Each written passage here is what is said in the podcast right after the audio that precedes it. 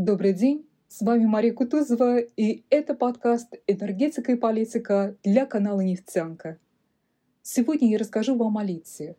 Его называют белым золотом энергоперехода. Литий – третий элемент таблицы Менделеева. Легкий металл, нашедший широкое применение в новой энергетике и медицине. Причем в последнем он используется для лечения биполярного расстройства, помогая стабилизировать резкие перепады настроения. Название литий происходит от литос, что в переводе с древнегреческого означает камень. Оказалось, что в современной геополитике этот камушек стал петроскандали или камнем преткновения.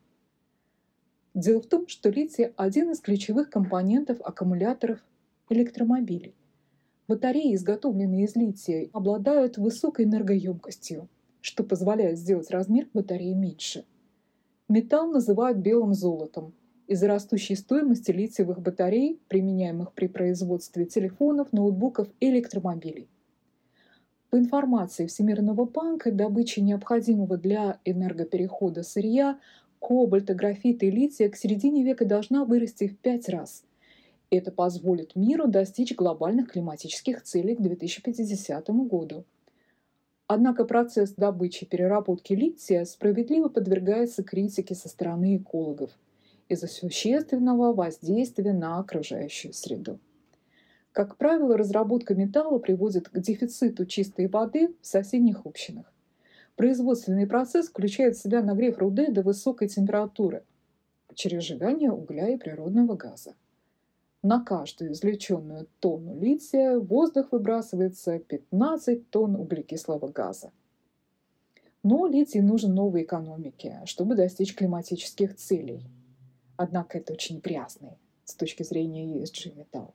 По всем пунктам – экологическим, социальным, политике современных национальных правительств. В 20-е годы 21-го столетия разворачивается глобальная гонка за литием. Но она происходит по сценариям, разработанным еще в 20 веке в мировой нефтяной индустрии.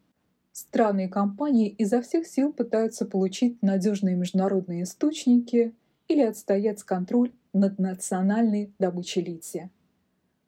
Однако вряд ли это способствует реализации эффективной климатической политики, так необходимой всем нам в 21 веке. Недавно из-за лития разгорелся политический скандал между Канадой и Китаем. Сейчас страны рассматривают возможность высылки дипломатов. Канадский премьер-министр Джастин Трюдо заявил об использовании рабского труда для добычи лития в Китае. Раньше за привлечение детского труда и невыносимые условия работы при добыче редкоземельных металлов критиковали африканские страны, но теперь досталось и китайцам. Китай – один из крупнейших производителей лития в мире. А Канада пока только претендует на место среди них в перспективе 5-10 ближайших лет.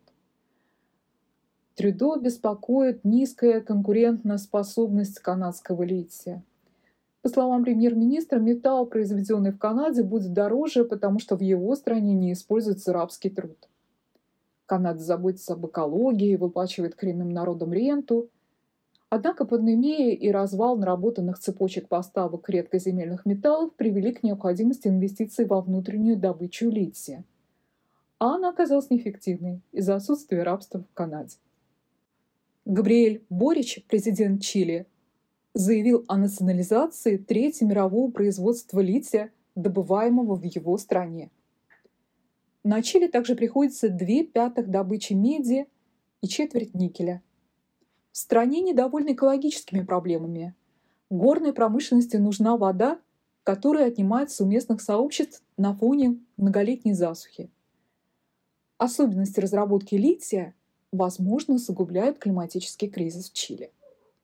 Однако сегодня это вопрос для климатологов и ученых-специалистов в нескольких областях. Чилийский президент противостоит двум американским компаниям, крупнейшим производителям лития в мире. Оба корпоративных лидера сообщают о переговорах с чилийским правительством. Чили долго лидировала по объемам производства. Но в 2022 году на Австралию пришлось около половины мировых поставок лития – а на Чили около трети. Китай занимает третье место, а за ним следует Аргентина, на долю которой приходится около 5% мировых поставок. Однако Китай доминирует по объемам химической переработки лития и лидирует в производстве литий-ионных аккумуляторов. Что касается России, отечественные ресурсы лития составляют 1% от мировых, или примерно 5 миллионов тонн. До начала 2023 года добыча лития в нашей стране не велась, а внутренний спрос покрывался за счет импорта в основном из Чили и Аргентины. Сейчас эти поставки остановлены из-за нарушения логистических цепочек, вызванных западными санкциями. Санкции действуют даже в отношении климатических проектов, реализуемых в Российской Федерации.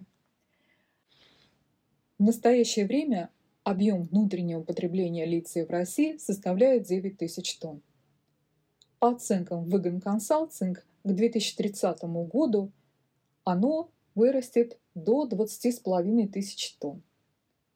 Дефицит импортных поставок привел к запуску добычи рудного лития в этом году. А к 2030 году она достигнет 68 тысяч тонн что полностью обеспечит внутренний спрос на данный металл и даже оставит задел для экспорта. Ресурсная литиевая база в России преимущественно сосредоточена в Лено-Тунгусской нефтегазовой провинции. Также перспективная зона с литием находится в Урало-Поволжье и на Северном Кавказе.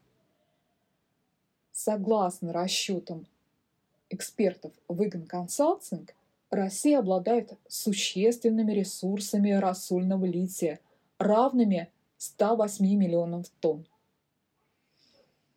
Этот объем обеспечит нашей стране первое место в мире по ресурсам всех видов лития.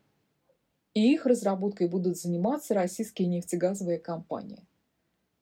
По мнению экспертов Выгон Консалтинг, самый перспективный способ добычи лития в России – рассольный с учетом значительной ресурсной базы и развитой нефтегазовой инфраструктуры. Это позволит сэкономить на капитальных вложениях. Как считают Выгон Консалтинг, для масштабного развертывания литиевой добычи на нефтегазовых промыслах российским компаниям уже сейчас необходимо включить эту опцию в стратегии развития. Всем чудесного мая. С вами была Мария Кутузова с последними новостями энергетики и политики на канале Нефтянка.